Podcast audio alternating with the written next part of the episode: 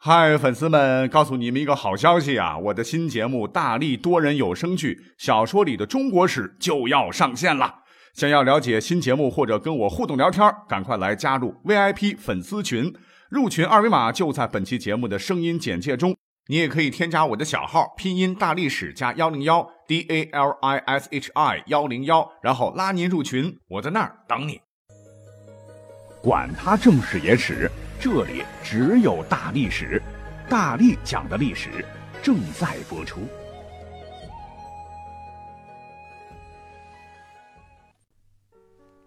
我们先来听几个经典的句子哈。老娘选择的路啊，就是跪着也要走完。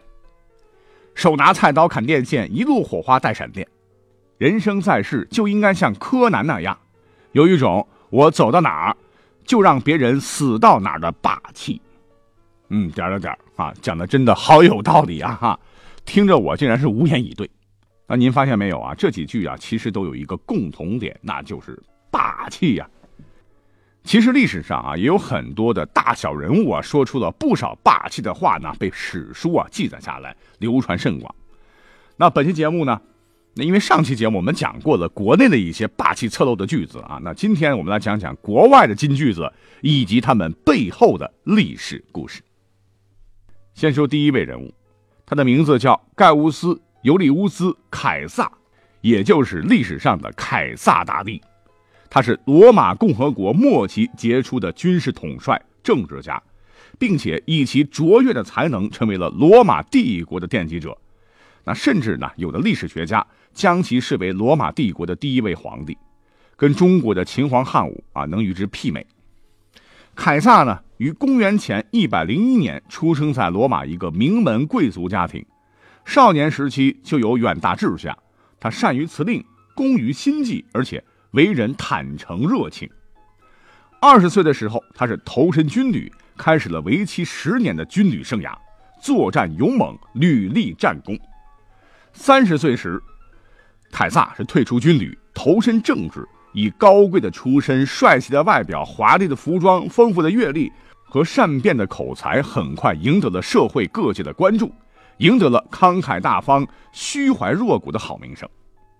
年仅三十二岁的时候，就升任了罗马财政官，成为了罗马政坛上的一颗最耀眼的政治明星。后来，执政官庞培啊，这个家伙上台以后呢，一方面残酷对内。镇压暴动，另一方面是拼命打击凯撒的势力，逼得将在外的凯撒是亲率大军渡过意大利，与高卢省之间的界河，以迅雷不及掩耳盗铃之势是挺进罗马。那这位执政官庞培，在历史上也是一位身经百战的战将。面对老将庞培，凯撒呢只有一个策略，那就是天下武功唯快不破。他对庞培啊是发动了闪电战。所谓是兵贵神速啊，凯撒的士兵们就靠着两条腿啊，就开进了罗马，犹如从天而降的神兵啊，打得庞培措手不及。庞培没有办法，只能带领着一批元老院的贵族逃跑了。毛主席可说过哈，一将胜勇追穷寇啊，在之后的两年内，凯撒是亲率大军转战西班牙、希腊等地，彻底消灭了庞培的势力。那历史上凯撒之所以伟大啊，他还是一位非常著名的军事将领啊。他能在历史上百战百胜啊，就在于他的用兵很神，时常是出其不意，攻其不备。那刚才讲到了，把庞培打得四处跑，运用闪电战呢，就先把敌人打得懵逼转向，所以是屡创胜绩。这位庞培呢，当时只是跑掉了哈。他们的决战呢，发生在公元前四十八年，当时以凯撒为首的平民派军队和以庞培为首的贵族共和派军队呀。在当时罗马的法萨卢展开了决战，凯撒当时是以区区两万三千人的军队，用超高的战术安排，一举击溃了五万四千人的庞培军团，而成就了凯撒一生中最辉煌的一仗。再后来，悲催的庞培啊逃到了埃及，被埃及国王叫托勒密十二世杀死，人头被献给了凯撒，凯撒也就此成为了罗马共和国。前所未有的最高统治者，而凯撒的金句子呢，就诞生在凯撒和庞培在法萨卢决战的时候。那当时的小亚细亚半岛黑海东南沿海有个王国叫做本都，国王是法尔纳克二世。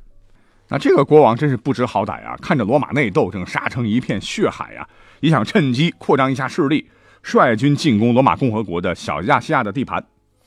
这个国王估计平时喜欢吃猪脑子啊！你这小胳膊小腿的，跟强大的罗马怎么比呀？你得掂量掂量几斤几两。这下可完了哈！庞培很快呢，在埃及被割了头，这边凯撒是立即率领大军杀回了亚洲。一年后的八月二号，在泽拉城附近彻底把法尔纳克二世打成了骰子。战争一结束，激动的凯撒立即给罗马城的元老院写了封捷报信。信的内容只有三个词：“veni vidi vici”，那翻译过来就是“我来，我见，我征服”。哎，这是凯撒的一句流传千古的名言了。哎，不过凯撒还有一句名言，他说：“突如其来的死是最好的死法。”一语成谶啊！最终他被暗杀了哈，直接是得偿所愿的挂了。那第二个句子呢，听起来也是牛逼闪闪啊！如果我能活到两百岁，整个欧洲都将匍匐在我脚下。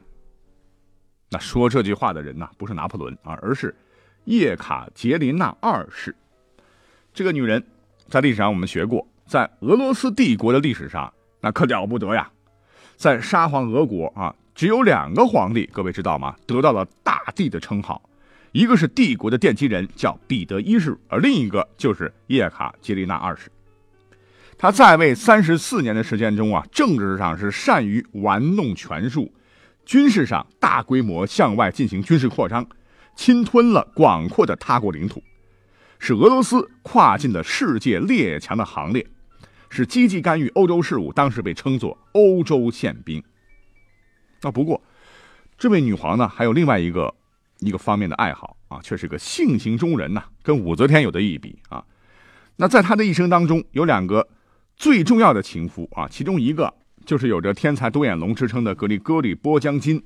他不仅身体精壮哈，满足女王的需求，政治上也是一把好手，帮助女皇对外扩张啊，是立下了汗马功劳。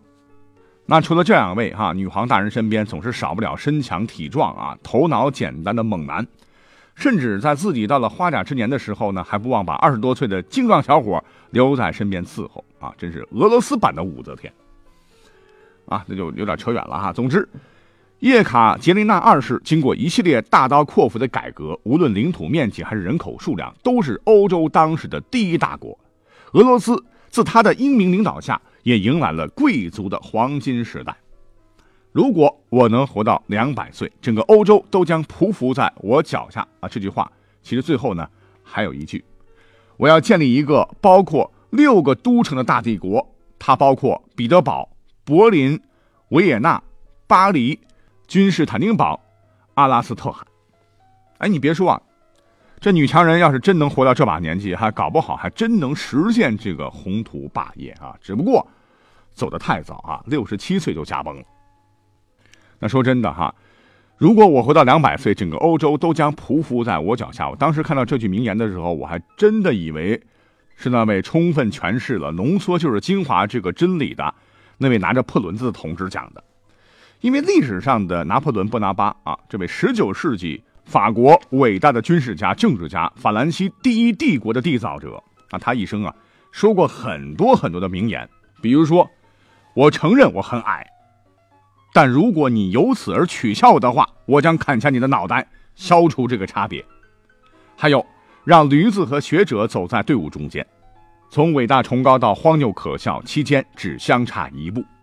人生最大的光荣，不在于永不失败，而在于能屡扑屡起。等等，这些话听起来很励志啊。但是呢，最让咱们国人记忆深刻的哈，莫过于他说的那句：“中国是一头睡狮。”一旦醒来，将震惊世界。哎，这句话我们都熟，可是各位知道吗？拿破仑他本人是从来没有来过中国的哈，而且欧洲离中国漂洋过海，路途遥远，他为什么会说出这句话来呢？这还得从一七九三年清朝的乾隆五十八年讲起。当时的英国国王派遣马格尔尼带领使团来访问中国，是急于打开中国的贸易门户，但是他们通商的要求呢，遭到了中国乾隆皇帝的拒绝。在一八一六年，清嘉庆十一年二月八号，不死心的英国国王再次派阿美士德率使团来华商谈贸易问题。这位阿美士德跟上次可不一样啊，是个汉语通。可是嘉靖皇帝管你什么通不通啊，也是很不客气，也是跟乾隆一样，是言辞驳斥了英国的请求，refuse。史书载，严宴遣回，不使其入京啊，好吃好喝的礼送，别再来了，拜拜。所以在一八一七年啊，不受欢迎的阿美士德是踏上了归路。在回去的路上啊，他想自己是深入中国大地，看到大清王朝一派衰败景象啊，觉得天朝上国不过就是个愚昧落后的纸老虎啊。准备回国之后呢，向议会和英王上书，要用武力敲开中国对外通商的大门。而就在阿美士德访问中国的前后啊，欧洲大陆发生了重大事件。那就是法国皇帝拿破仑一世在1814年被欧洲反法联盟击败后，是东山再起呀，在1815年又组织了三十万大军向欧洲反法联军发动进攻，可结果很悲催呀，哈，在滑铁卢遭到惨败。6月22号，拿破仑被迫退位，不久被英国军队押送到遥远的大西洋的圣赫勒拿岛时监禁起来，而阿美士德在回国途中啊。正好是经过了这座岛，别看拿破仑一世当时是被关起来了啊，但是人家可是打遍欧洲无敌手啊，是位英雄人物。阿美士德是非常的倾慕啊，就死皮赖脸的让小岛总督行个方便，就见了拿破仑一面。于是阿美士德就讲起了自己在中国的经历，认为只有通过战争敲开中国的大门，才能使中国专制统治者明白，打开国门对双方。是都有好处的道理，可是你想啊，反法同盟，英国出了大力的啊，这拿破仑能爽吗？啊，他就说，要同这个幅员广大、物产丰富的帝国作战，是世上最大的蠢事。开始你们可能会成功，你们会夺取他们的船只，破坏他们的军事和商业设施，但你们也会让他们明白他们自己的力量，他们会思考，他们会建造船只，用火炮把自己装备起来。他们会把炮手从法国、美国甚至伦敦请来，建造一支舰队，把你们打败。阿美士德听了拿破仑的话以后呢，这头摇得像个拨浪鼓。他说：“中国在表面上看起来强大，其实它背后是个泥足巨人，泥做的足啊，很软弱。”拿破仑反驳他说：“中国呀，并不软弱，你看错了，老伙计，它只不过是一只睡眠中的狮子。”原话是：“以今天看来。”狮子睡着了，连苍蝇都敢落到他的脸上叫几声。可是细心的拿破仑发现，阿美士德根本是不以为然呐。于是，拿破仑就说出了那句振聋发聩的话：“中国是一头睡狮，一旦醒来，将震惊世界。”那别人说啊，听听罢了。可是这句话呢，是出自拿破仑之口啊，所以呢，立即在欧洲产生了轰动。从此，一只睡着的狮子，中国是迅速传遍了全世界。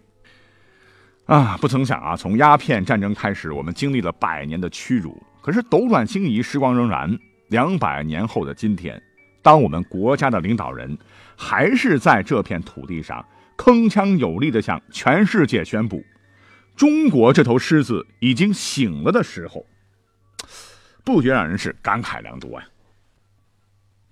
我们再来听下一句霸气的话：“当我转动地球仪的时候，上面只能有一个国家。”这句话听着确实霸气啊！但是呢，说这话的人呢，在人类历史上绝对是一个恶魔。